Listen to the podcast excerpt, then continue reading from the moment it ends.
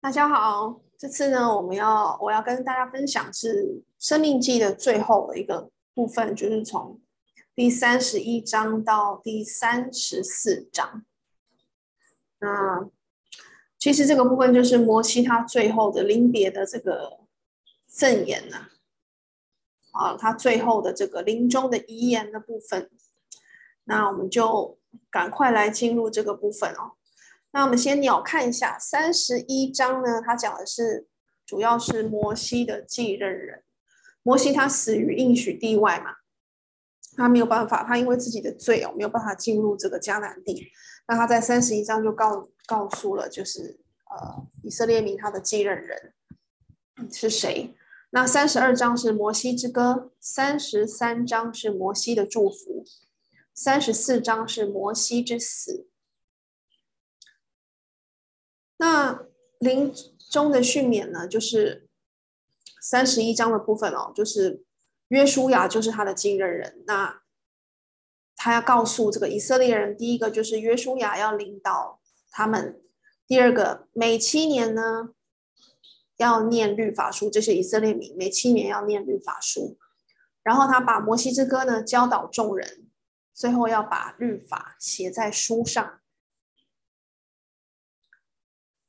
那摩西之歌呢？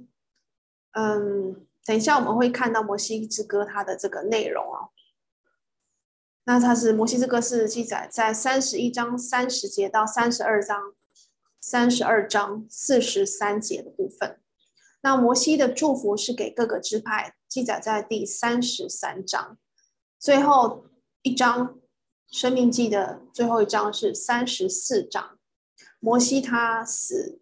在尼波山上哦，他可以看眺望这个迦南地，那他的埋葬呢也是在那里。那我们赶快进入第三十一章，摩西的继任人。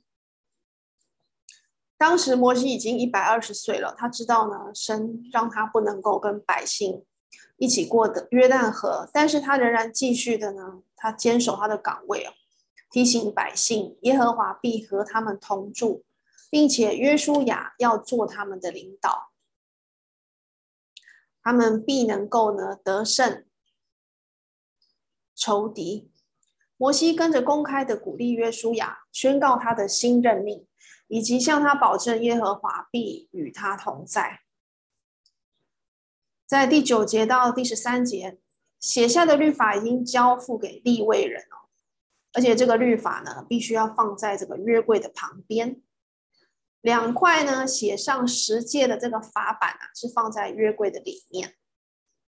那每七年的这个末一年哦，在豁免年的住棚节的时候啊，全以色列族都要聚集在一起，聆听祭司呢来宣读这个律法，就是要朗诵出来，让孩子也能够听到。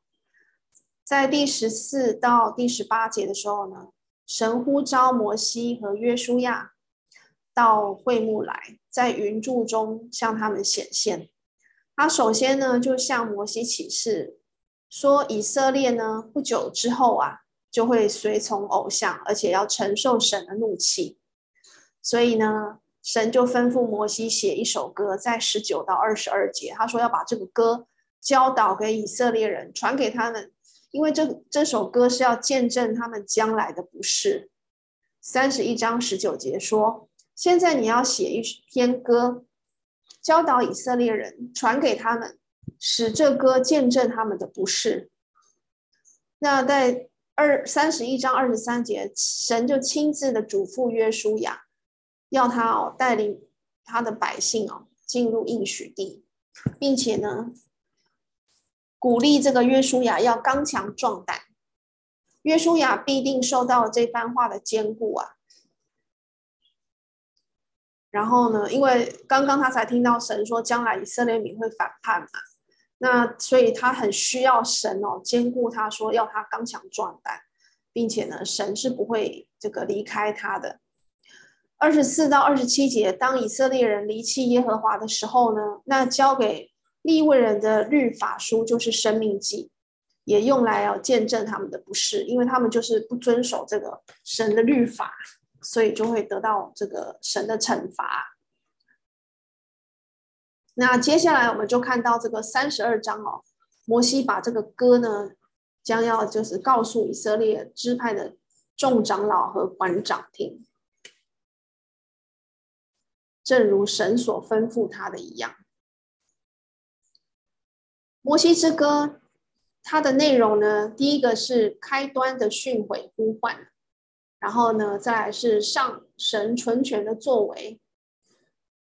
第三个部分，神的救护；第四个，以色列的堕落；第五个，惩罚；第六个，神自我的争论；第七个，神快要救助其民；第八个，神做的结论；第九个，诗歌的终结语；第十个，遗嘱与登尼波山。摩西的这首歌呢，是以色列的简短历史哦，使他们不要忘记过去的错误，免到覆辙。并使他们知道，只有信靠神才有盼望。那他的话呢，是清新和滋润人心的，像雨露甘霖一样。摩西将大德归于他们的神。这歌透过描述神昔日怎样对待他子民的背景，彰显他的大德。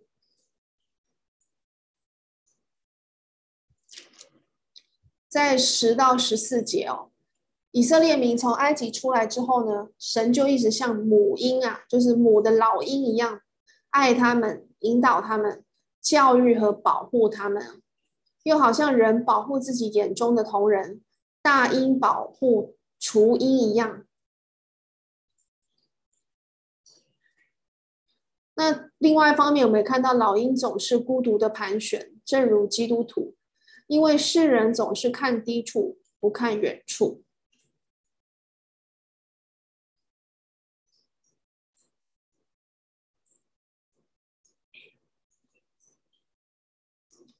所以以赛亚书四十章三十一节才说：“那等候耶和华的必重新得力，他们必如鹰展翅上腾，他们奔跑却不困倦，行走却不疲乏。”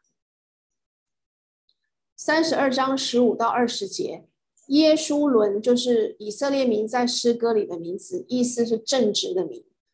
可是虽然是正直的民，他们也却背叛耶和华，转向诸偶像。他们宁可向鬼魔献祭，多次把自己的儿女啊献作祭物。他们愚蠢到敬拜星星的神啊，忽视了他们真正的磐石，忘记了真正的父亲。二十一到三十三节，神把以色列弃置一旁后呢，便以恩典对待外邦人，触动以色列的愤怒。另外一方面呢，以色列要被分散和受逼迫。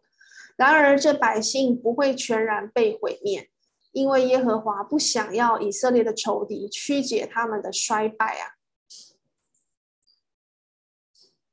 并不是以色列的磐石就是基督，就是神。并不是以色列的神不如仇敌的神啊，而是因为以色列民的作恶啊，所以神才卖了他们，把他们交在杀戮者的手中。一直到这个第一世纪啊，《使徒行传》第二章第一世纪的时候，也只有三千个以色列人悔改信耶稣，其余呢，大概三万多名的以色列人仍然是不悔改的。三十二章的四十四到四十七节，摩西读完这首歌呢，便严肃地劝导百姓跟随耶和华，说：“因为这不是虚空，与你无与你们无关的事，乃是你们的生命。”四十八到五十二节，由于摩西在加低斯的比利巴得罪了神，所以他不能进入迦南地，死在尼波山上。安葬在摩押的山谷里，可以说是死有遗憾。那耶和华三十四章的第六节告诉我们，耶和华将他埋葬在摩押地伯敝珥对面的谷中，只是到今日没有人知道他的坟墓。三十三章是摩西的祝福，这是摩西最后一次公职的行动啊。摩西曾在西乃山颁布律法，希尔和巴兰山位于西乃到迦南的路上，耶耶和华在耶稣伦中为王，带领他的百姓在征战中得胜。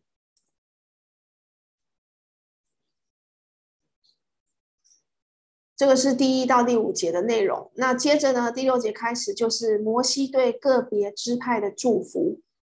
首先是流便，因为流便在约旦河的东面，在摩押的正北方，很容易受到攻击，所以呢，摩西的祷告就是流便支派不会灭绝，却是人口众多。那在这些祝福中没有提到西缅，有人说因为西缅呢跟犹大有密切的关系。所以可能也包括在犹大的祝福里。不过在课堂上，我们讨论的是，因为西缅支派呢，他的这个宗派的首领新利，我们看到他在旷野中啊，在民数记二十五章，他在石亭与摩押女子行淫，所以惹动了这个神的怒气，受到了瘟疫的这个惩罚。那后来呢？他们在瘟疫当中呢，这个西缅支派就少了一半的人数啊，少了三万七千八百人。那也因此呢，没有列在现在这个摩西啊临终的这个祝福的名单当中。再过来是犹大支派，这个支派将在征服迦南的时候当领导，所以摩西请求耶和华帮助犹大的战士，引导他们能够安全的归回本族。再来是八到十一节的立位之派，神的土民和乌灵属于立位。那当百姓拜金牛犊的时候呢，立位他并没有去拜金牛犊，而是支持神。立位呢被分别为圣，去教训百姓和负责献祭，所以摩西祈求神降服在他的财物上，悦纳他的侍奉。并且毁灭那些恨恶他的人。便雅悯支派，圣殿是神在地上的居所，这个居所将要位于便雅悯的境内，就是耶路撒冷。那四围有相连的山脉围绕着，因此便雅悯被形容为耶和华所亲爱的支派，享受与耶和华亲密的相交。约瑟支派，约瑟儿子的领土将得到天上之甘露和地里泉水的滋润，这地的产物特别多。享受那在焚烧荆棘中彰显自己的那一位的美意，就就是神的美意呀、啊。那约瑟呢？他的两个儿子将会有威严、有能力，能征服列国。以法莲呢，因为得到长子的名分，分配到万万；玛拿西却只有千千。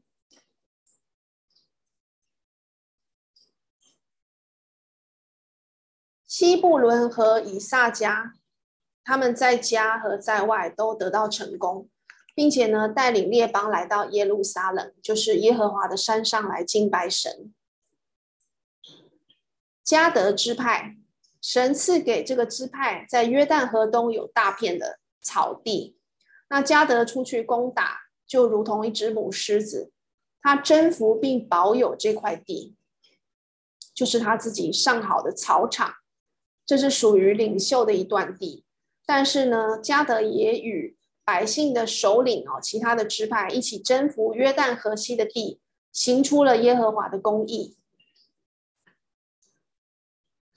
第二十二节是但，摩西把但这个支派比作小狮子，凶猛而强壮，实行埋伏和突击。他原来呢是位于迦南地的西南面，后来呢移居到东北面，就取得了毗邻巴山的地。所以他说从巴山跳出来的小狮子。再来是拿弗他利，位于迦南地的东北面，并向南延。延伸哦，到加利利海，这个支派满得耶和华的恩惠和赐福。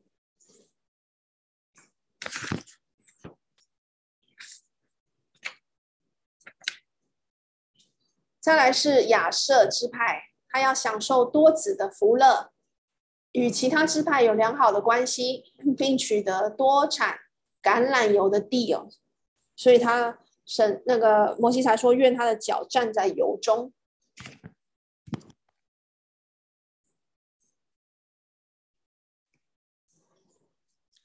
那为什么没有这个西缅支派哦？我们刚刚有讲了嘛，就是主要是因为他在这个呃石亭跟摩押女子行营的关系，所以在这边呢就没有提到他被拿掉了。那最后这个三十三章二十六到二十九九节呢，我们来看一下他是怎么说的。三十三章，我们一起来读。最后应该是属于神的祝福的部分。说，呃，耶稣伦呐，没有能比神的。他为帮助你乘在天空，愿其威荣驾行穹苍。永生的神是你的居所，他永久的膀臂在你以下，他在你前面撵出仇敌，说毁灭吧。以色列安然居住，雅各的本源独居五谷新酒之地。他的天也滴甘露。以色列啊，你是有福的。谁像你这蒙耶和华所拯救的百姓呢？他是你的盾牌，帮助你，是你威荣的刀剑。你的仇敌必投降你，你必踏在他们的高处。所以，神是我们的居所，我们在它里面有真正的平安。神应许将来毁灭以色列的仇敌，以及应许以色列有平安、繁荣和胜利。接下来，我们看到最后的一章，讲到摩西之死。摩西的去世代表了民族的生活，一个时代的结束。这是一个令人难忘且无法再重演的时代。即使这里摩西的死是由另外一个人来记录，也不影响摩西五经其余部分由摩西所写的事实。他被葬在尼波山上，由耶和华亲自将他埋葬。不让人知道葬在哪里，是防止有人在这里建立庙宇敬拜摩西。摩西死时是一百二十岁，但他仍然强壮、灵敏而且热心。所以摩西不能再带领以色列的百姓，并不是由于身体上的问题，而是属灵上的问题。神曾经告诉他，由于他的罪。他不能够带领百姓进入迦南地，这是记载在三十一章的第二节。神对摩西的管教非常严格，不过神仍然称他为朋友，多么亲切的这个关系。在三十四章十到十二节，虽然有许多大有能力的先知。如以利亚、以利沙，但是那个那些先知都比不上哦。摩西一直到一千多年后，才有一位比摩西更伟大的先知，那就是我们的主耶稣基督。希伯来书第三章第五节说：“摩西为仆人，在神的全家诚然尽忠。”他所预表的主耶稣。是为儿子治理神的家，更是尽忠。同门天照的圣洁弟兄啊，你们应当思想我们所认为使者为大祭司的耶稣，他比摩西算是更配多得荣耀，好像建造房屋的，比房屋更尊荣。这记载在希伯来书第三章。一第一节跟第三节，那在此呢，我们就结束了这个生命记的这个简单的这个分享。那也做了呃几个录音了，几个档了，七个录音。那接下来我还要做一个录音，是作为一个好像生命记的重点的这个呃复习，那也是为我个人呢要做期末考的准备。那我们下次见。